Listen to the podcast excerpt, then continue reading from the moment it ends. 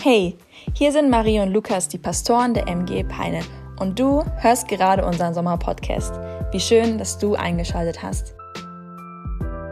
Wir hoffen und beten, dass du ermutigt und herausgefordert wirst, deinen Glauben im Alltag zu leben.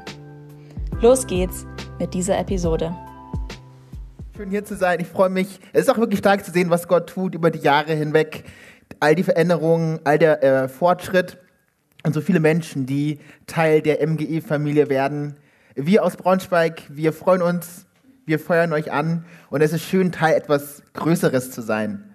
Herzlich willkommen von meiner Seite auch an alle Personen, die zum ersten Mal da sind. Schön, dass ihr euch an diesem besonderen Sonntag hierher gewagt habt. Hervorragend. Ich bin aber heute Morgen nicht hier, um über mich zu sprechen.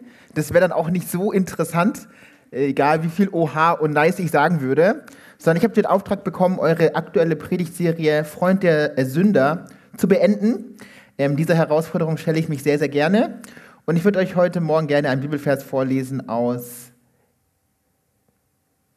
Was war es nochmal? Ah ja, es war das äh, Lukas-Evangelium. Nein, im Ernst. Ich lese euch mal vor aus der Lukas 19, Vers 1. Und das ist bei mir ähm, überschrieben mit Jesus und Zachäus. Jesus kam nach äh, äh, Jericho und ging durch die Stadt. Dort lebte ein Mann namens Zachäus. Als einer der mächtigsten Steuereintreiber war er sehr reich. Zachäus hatte versucht, einen Blick auf Jesus zu äh, werfen, aber er war zu klein, um über die Menge hinwegschauen zu können. Deshalb lief er voraus, kletterte auf einen Maulbeerfeigenbaum am Wegrand um Jesus von dort aus vorübergehen zu können, sehen, tun, haben. Um Jesus von dort aus vorübergehen zu sehen. Deutsch ist nicht so einfach. Als er Jesus kam, blickte er zu, zu Zachäus hinauf und rief ihn beim Namen. Zachäus, sagte er, komm schnell herunter, denn ich muss heute Gast in deinem Haus sein. Zachäus kletterte so schnell er konnte hinunter und geleitete er Jesus voller Aufregung und Freude in sein Haus. Was für ein Bild. Doch den Leuten in der Menge gefiel das nicht. Bei einem berüchtigten Sünder kehrt er als Gast ein. Murrten sie. Währenddessen stellte Zachäus sich vor den Herrn hin und sagte, Herr, ich werde die Hälfte meines äh, Reichtums den Armen äh, geben und wenn ich die Leute bei der Steuer betrogen habe, werde ich es ihnen vierfach erstatten. Sind irgendwelche Mitarbeiter vom Finanzamt hier tätig? Äh, dann ist der Moment, sich zu wünschen, dass noch viele Menschen in Peine auch Christen werden. Das würde laufen. Jesus er, er, er, erwiderte, heute hat dieses Haus Rettung erfahren, denn dieser Mann hat sich als Sohn Abrahams erwiesen. Der Menschensohn ist gekommen, um Verlorene zu suchen und zu retten. Jesus, danke für diesen Morgen, danke für dein Wort und danke dafür, dass es uns heute etwas zu sagen hat. Und alle sagen? Amen. Und alle sagen? Amen. Amen. Ich muss euch zu Beginn dieser Predigt ein Geständnis äh, äh, machen. Ich bin der Größte. Ich bin der Größte. Keine Sorge, ich bin nicht der Größenwahnsinnig geworden äh, und habe auch nicht mit überdimensioniertem Stolz zu tun, sondern ich glaube, dass es wirklich wahr ist und dass es sogar theologisch wahr ist. Aber bevor ich euch verrate, was ich äh, meine damit, habe ich euch drei Bilder mitgebracht. Ähm, das erste Bild von folgender Person. Das ist, wer, äh, könnt ihr mir helfen? Ihr dürft einfach reinrufen. Das ist Michael Jordan. Hervorragend. Das ist der berühmt-berüchtigte Michael Jordan, der Mann mit der 23. Ein hervorragender Basketballspieler. Jemand, der bei den Chicago Bulls in den 90ern Furore gemacht hat. Ich habe euch ein zweites Bild äh, mitgebracht von einem Tiger Woods, genau, ein Golfer. Nicht irgendein Golfer, sondern der Golfer. Und zu guter Letzt habe ich noch ein weiteres Bild äh, mitgebracht, und zwar von einem Europäer dieses Mal. Das ist Roger Federer, der hervorragende Tennisspieler. Diese drei Personen verbindet eins. Sie sind auf ihrem Feld the Goats. Das ist eine englische Abkürzung, G-O-A-T, und steht für The Greatest of All Times, der größte aller Zeiten, der Meister seines Fachs. Ich bin der Größte. Nein, ich bin nicht größenwahnsinnig geworden. Ich habe auch keine verborgenen Talente. Ich verrate euch, was ich äh, meine. In 1 Timotheus 1, Vers 15, da lesen wir nämlich Folgendes.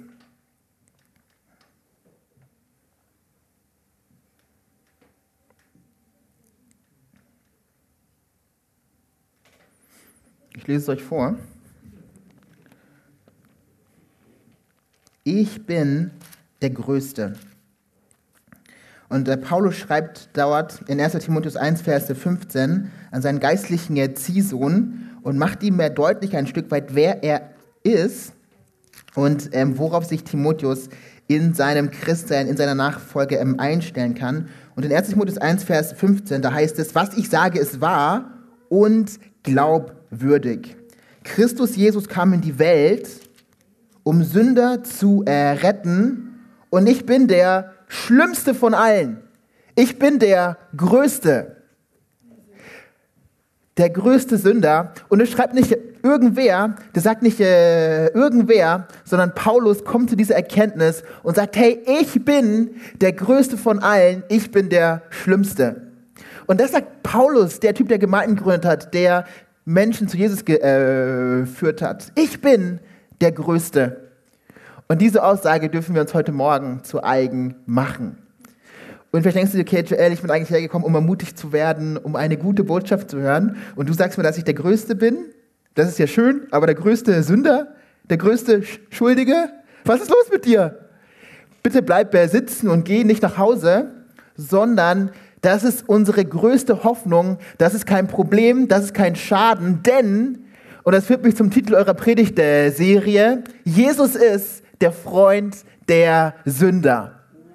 Wir mögen zwar die größten aller Sünder sein, dürfen uns aber eine Sache bewusst werden. Jesus selbst ist der Freund der Sünder. Wow! Was für ein Trost, was für eine Wahrheit, die dir und die mir gilt. Unsere Schuld, unsere Scham ist kein Problem, sondern es ist wie eine große Einladung, der Jesus gerne folgt. Ich bin der Größte. Ich glaube, die wichtigste Frage, die ein Mensch in seinem Leben beantworten muss, ist die Frage, wer Jesus für ihn ist. In Matthäus 16, da stellt Jesus genau diese äh, Frage an die Menschen, die ihm nachgefolgt sind. Und was ich interessant finde, fünf Kapitel vorher haben die Schriftgelehrten und die geistliche Elite der damaligen Zeit genau diese Frage, wer Jesus für sie ist, beantwortet. Und in Matthäus 11, Vers 19, da lesen wir folgendes. Und ich lese euch mal vor. In Matthäus 11, Vers 19, da ist es, der Menschensohn ist gekommen, isst und trinkt wie äh, jeder Mann. Und da heißt es, was für ein, und das ist das, was die Leute über Jesus äh, sagen, Schlemmer und äh, Säufer, dieser Freund der Zolleinnehmer und Sünder. Das ist der Bericht, den die äh, religiösen Menschen vor 2000 Jahren über unseren Herrn, über Jesus hatten. Er ist ein Freund der Sünder. In einer anderen Bibelübersetzung, äh, da heißt es, der Menschensohn isst und äh, feiert und von ihm sagt ihr, er ist ein Schlemmer und äh, Säufer und die schlimmsten der Leute, die schlimmsten Leute sind seine Freunde. Jesus ist der Freund der Sünder. Und das zu begreifen verändert alles. Es ist wirklich wahr und das ist ein, eine revolutionäre Aussage, ein revolutionärer Titel für eine Predigtserie, aber vor allem eine lebensverändernde Wahrheit. Etwas, was alles verändert. Unsere Schuld, sie stößt Gott nicht von uns ab, sondern sie lädt ihn ein, sie zieht ihn förmlich an. Jesus ist der Freund der Sünder und er möchte auch dein Freund sein. Freund, das ist ein sehr interessantes Wort. Dieses Wort kommt im Neuen Testament 28 Mal vor. Das Neue Testament wurde ja nicht in Deutsch verfasst, sondern in äh, Griechisch. Und in 28 Mal äh, lesen wir, dass Jesus Freund ist. Unter anderem hier in Matthäus 11. Und dieses Wort begegnet uns auch in der Lukas 11. Und da spricht der Jesus über Gebet und er spricht darüber, dass wir zu, dass ähm, ein Freund eines Nachts in einer Geschichte, die er erzählt, kommt und er hatte ein Problem und zwar hatte er kein äh, Brot mehr. Und deswegen klopft er nachts an die Tür und der Jesus macht er deutlich, dass selbst wenn der Hausherr diese Person nicht mag, selbst wenn, das kein, wenn es kein guter Freund ist, wird er öffnen und Brot geben, einfach nur, weil er nachts kommt. Aber es wird mir deutlich, hey, wer sind die Menschen, die nachts zu dir kommen, um Brot von dir zu erbitten? Es sind wirkliche Freunde. Nicht irgendwelche Bekanntschaften, nicht irgendwelche Facebook-Freunde oder Instagram-Follower oder LinkedIn-Folger, was auch immer, sondern es sind wirklich Menschen. Und dieses Wort, Freunde, wird für Jesus gebraucht und die Beziehung, die er zu Sündern hat.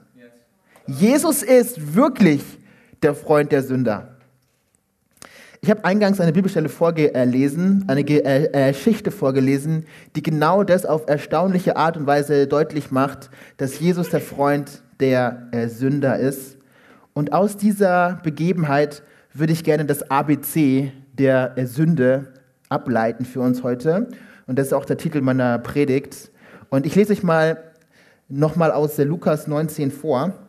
Und in der Lukas 19, da lesen wir ab Vers 1 folgendes. Jesus kam nach äh, Jericho und ging durch die Stadt. Dort lebte ein Mann namens Zachäus. Als einer der mächtigsten Steuereintreiber war er sehr reich. Und die Leute, die das vor 2000 Jahren gehört oder gelesen äh, haben, haben spätestens jetzt durch die Verbindung von Satz 1, von Vers 1 und Satz 2 und Vers 2 den Kopf geschüttelt, die Augen verdreht und sich gefragt, wie um alles in der Welt das zusammenpasst, wie um alles in der Welt das möglich sein kann. Denn wir lesen davon, dass Zachäus ein Zolleinnehmer war. Zachäus äh, bedeutet gerecht. Zachäus war Zolleintreiber. Beides passt nicht zusammen. Und wir müssen eins verstehen, vor 2000 Jahren hatten Namen noch mehr einfach nur als eine Bedeutung, dich zu identifizieren, sondern sie haben immer auch etwas von deinem Wesen, von deiner Identität ausgedrückt. Und Zachäus, auch wenn er etwas getan hat, was absolut ungerecht war, wenn er als äh, Steuereintreiber und Zolleinnehmer Leuten zu viele Steuern abgeknüpft hat, sich mit den Römern verbrüdert hat, um Leute, bildlich gesprochen, wirklich abzuziehen, kommt der Jesus zu ihm und nennt ihn gerecht. Er spricht über seine Abstammung. Er spricht über seine Herkunft. Er spricht über seine Identität. Und das ist das Erste, worüber ich heute mit euch sprechen will. Ich möchte mit euch über den Freund der Sünder sprechen. Und wenn wir darüber nachdenken, dann kommen wir nicht darüber hinweg, uns die Frage zu stellen, hey, wie kam dieser Freund der Sünde auf die Welt? Wie kam es, dass Jesus vor 2000, Mensch, vor 2000 Jahren Mensch äh, wurde? Wie kam es, dass Gott Fleisch und Blut bekam? Das ist eine sehr gute Frage. In Galater 4, Vers 4, da heißt es, dass als die Fülle der Zeit erfüllt war, sandte Gott seinen Sohn unter das Gesetz, geboren von einer Frau. Sehr interessant. Wenn wir uns in Matthäus 1 den Stammbaum Jesu anschauen, dann sehen wir all die verwandtschaftlichen Beziehungen, die ihn gekennzeichnet haben. Aber wir sehen in Matthäus 1 auch etwas absolut Skandalöses. Und zwar gibt es da Namen, die da nicht auftauchen sollten. Vier an der Zahl. Wir lesen in Matthäus 1, Vers 3, von Tamar. Wir lesen in Matthäus 1, Vers 5 von Ruth und der Rahab. Und wir lesen in Matthäus 1, Vers 6 von Bathseba. Das in sich selbst ist schon ein riesiger Skandal, denn wir müssen verstehen, dass vor 2000 Jahren, wenn ein Stammbaum angefertigt worden ist, Frauen dann nichts zu suchen hatten. Es kulturelle Geflogenheit war, auf die Frauen in der Linie zu verzichten und die Männer hervorzuheben. Jesus kommt auf den Plan,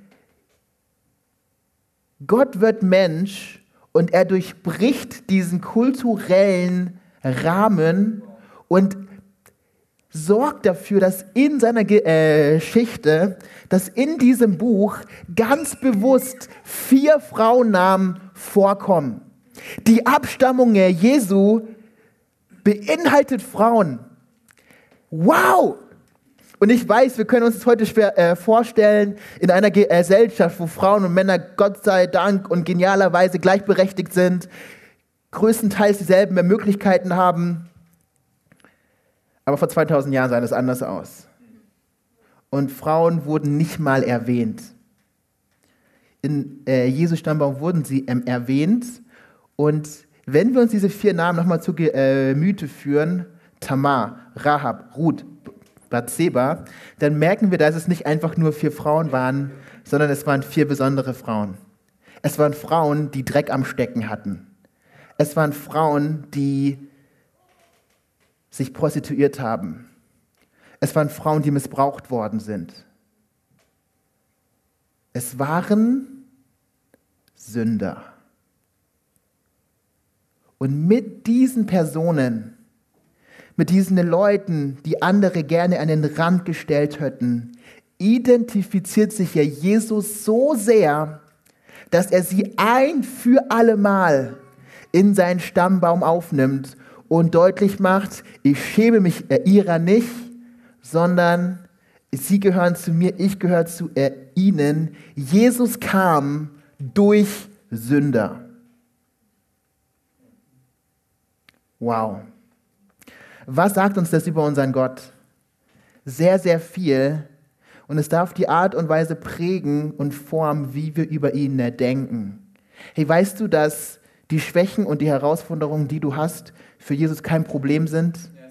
Dass sie, dass sie ihn nicht hindern, dich anzunehmen und zu äh, lieben, sondern wir dürfen damit zu ihm kommen.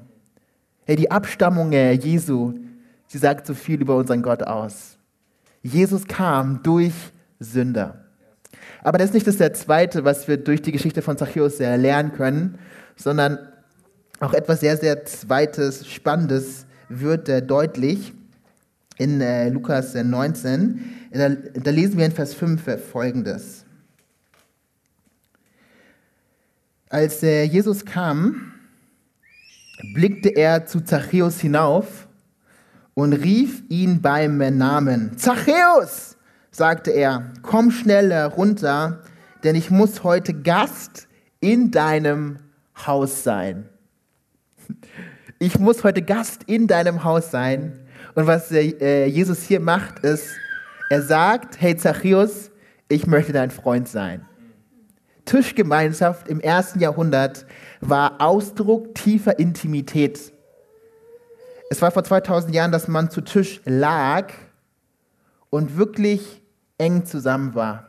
Und du hast nicht mit äh, jedem gegessen, äh, du hast nicht ja jeden zu dir eingeladen und du bist vor allem auch nicht zu jedem gegangen, äh, weil du dich in diesem Moment mit Leuten identifizierst. Und was der Jesus hier zeigt, ist, es wird etwas deutlich über das Beziehungsnetzwerk, über das Beziehungsgeflecht Jesu.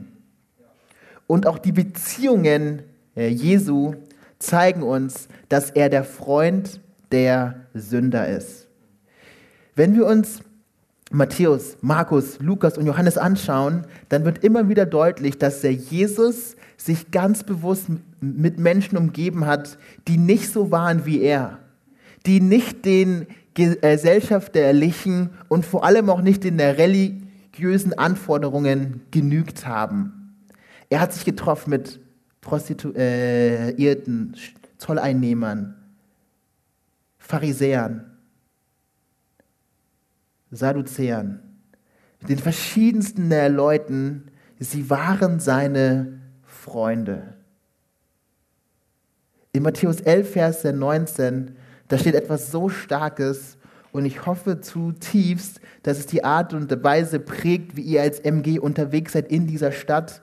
Und ich hoffe, dass es die Art und Weise prägt, wie wir in Braunschweig eine Gemeinde bauen. Und ich hoffe vor allem, dass es die Art und Weise prägt, wie wir in unserem Alltag durch die Welt gehen und wie wir leben.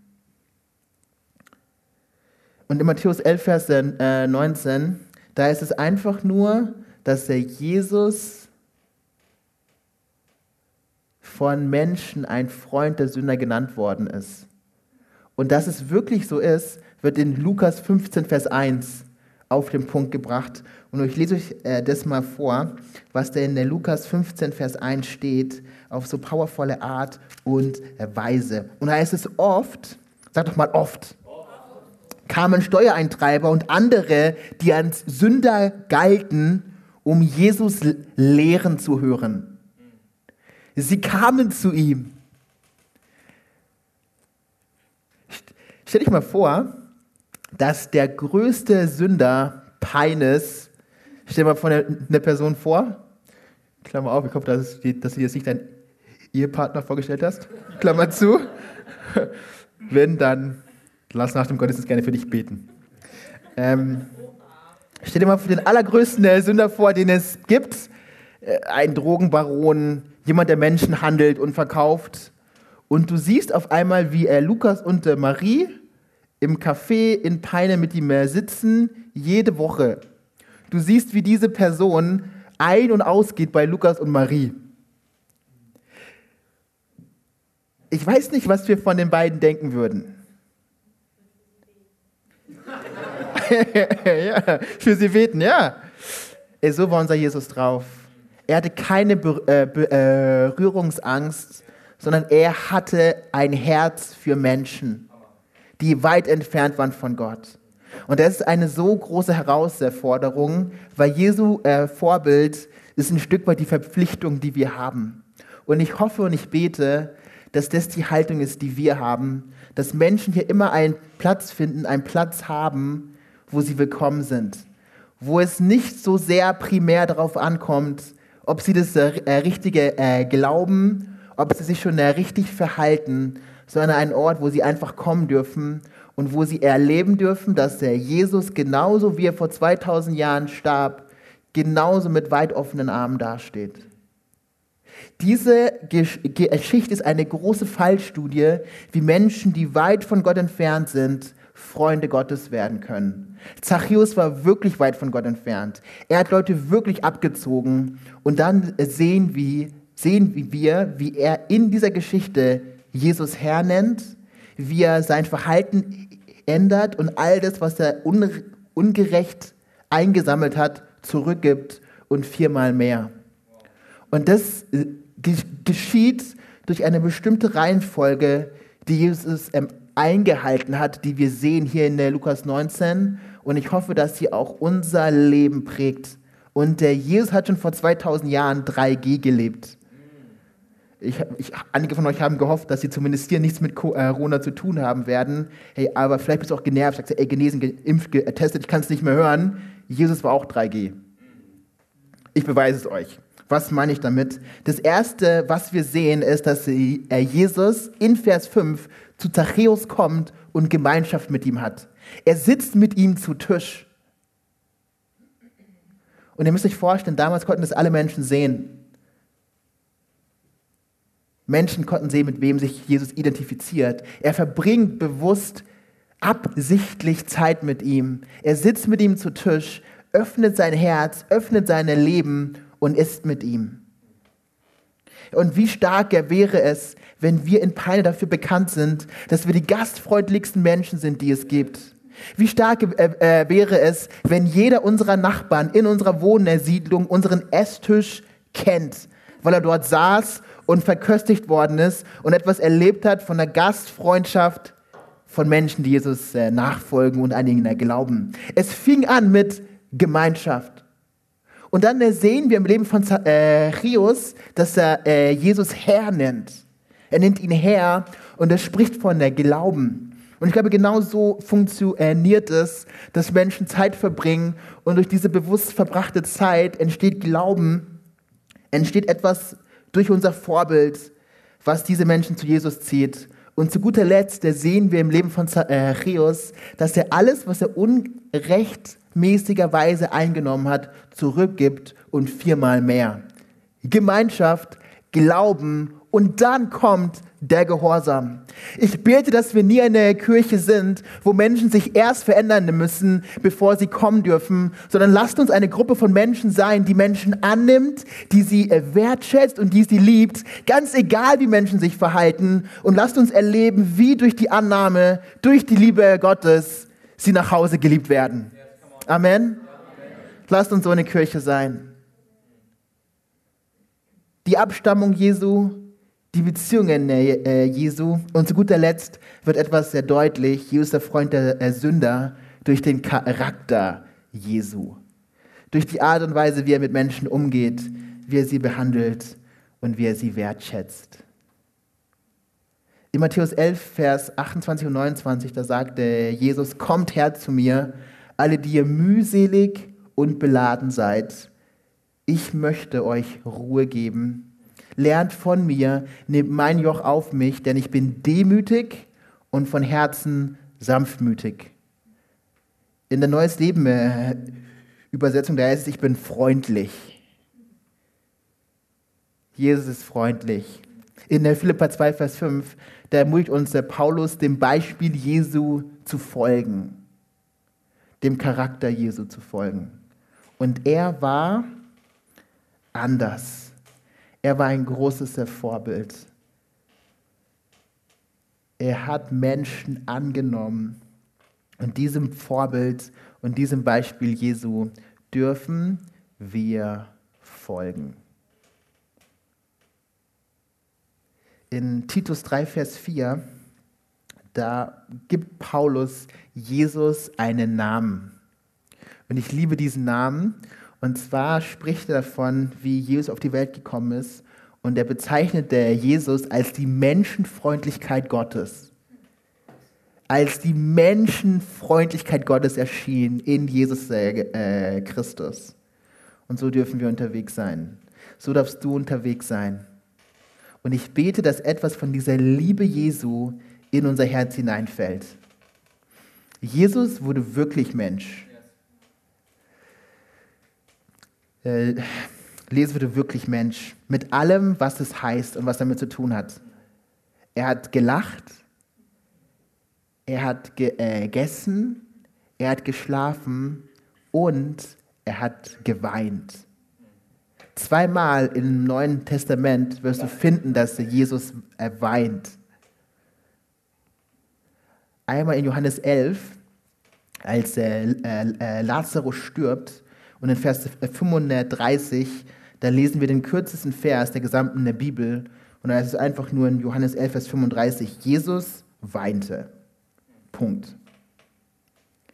Und in der äh, Lukas 19, da sehen wir, dass äh, Jesus kurz vor seinem Tod, kurz vor seinem Sterben, kurz vor seiner ähm, Auferstehung eine Stadt sieht,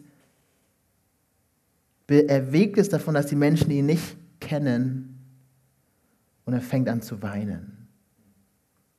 Die einzigen zwei Male, wo Jesus in den Evangelien weint, es ging nicht um Geld, es ging nicht um Macht, es ging um Menschen. Das ist der Charakter Jesu. Und ich bete, dass etwas von dieser Menschenfreundlichkeit der Gottes spürbar wird an diesem Ort. Wisst ihr, die Menschen in Peine mögen nicht alles glauben, was wir glauben. Vielleicht mögen sie sogar manches Komische finden. Sie, sie mögen es komisch finden, dass wir daran glauben, dass Jesus von einer Jungfrau geboren worden ist. Sie mögen es komisch finden, dass wir daran glauben, dass er gestorben und auch verstanden ist. Sie mögen es komisch finden, dass wir daran glauben, dass die Ehe etwas von Gott gestiftet ist zwischen einem Mann und äh, einer Frau. Sie mögen es sehr komisch finden, dass wir junge Menschen ermutigen, bis mit Sexualität bis zur Ehe zu warten. Sie mögen es komisch finden, das und ich könnte weitermachen aber etwas, was sie merken werden, es ist die Freundlichkeit und die Menschenliebe Gottes. Und dieser Gott, er lebt in uns, er lebt in dir und in mir. Und mit diesem Wissen darfst du in die kommende Woche gehen, dürfen wir in die kommende Woche gehen. Er lebt in dir, der große Menschenfreund. Und das darf spürbar werden, es soll spürbar werden. Und ich würde euch das zum Abschluss gerne noch einmal zeigen und verdeutlichen. Was heißt es, dass Jesus in dir lebt? Ich habe euch ein bisschen Tupperware mitgebracht. Gibt es irgendwelche Tupper-Fans hier? Mal kurz Hand hoch, okay? Ja, Tupper. In Galater 2, Vers 20 sagt Paulus, dass Christus in uns lebt. Ähm, und das bin mal ich. Da steht mein Name drauf, Joel in Blau. Und das ist, äh, das bin ich. Und durch meine Verbindung mit der äh, Jesus lebt, da steht der Jesus drauf, er in mir. Jesus lebt in mir.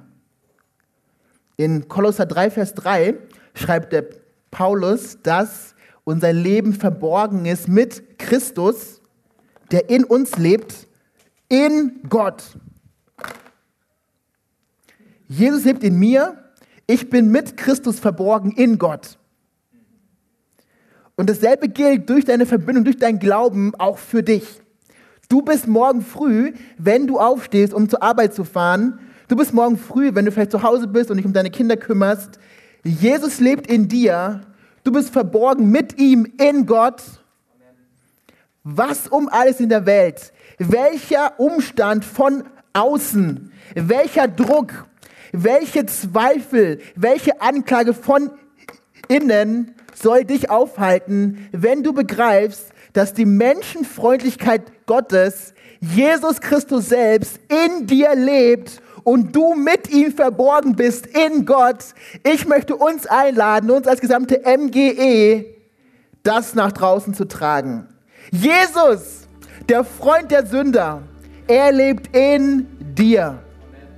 Gott, der seinen Sohn gesandt hat in diese Welt. Du bist in ihm. Und egal welche Krise auf uns erwartet, egal welche Ablehnung du erlebt hast in der Vergangenheit, egal welche Zweifel dich äh, plagen, Gott in dir, Gott um dich herum ist größer als all das. Der Freund der Sünder selbst lädt dich ein. Komm! Komm! Und dieser Ruf, er darf durch unser Leben erschallen in Peine, in äh, Ilselde, überall dort, wo wir sind. Komm. Ich will gerne mit uns beten. Jesus, danke für diesen Morgen und danke dafür, dass wir von dir lernen dürfen. Danke dafür, dass deine Abstammung, deine Beziehungen und dein Charakter uns zeigen, dass du wirklich der Freund der Sünder bist. Danke, Jesus. Was für eine starke Predigt. Danke, dass du mit dabei warst. Für weitere Predigen kannst du uns einfach auf unserem YouTube-Channel folgen, und zwar bei MGE Peine. Wenn du uns besser kennenlernen möchtest und immer über die aktuellen Infos, Events und Gottesdienste informiert sein möchtest, dann kannst du dich auf unserer Website ganz einfach für unseren Newsletter anmelden. Wir würden uns freuen, von dir zu hören. Gottes Segen und bis nächsten Sonntag.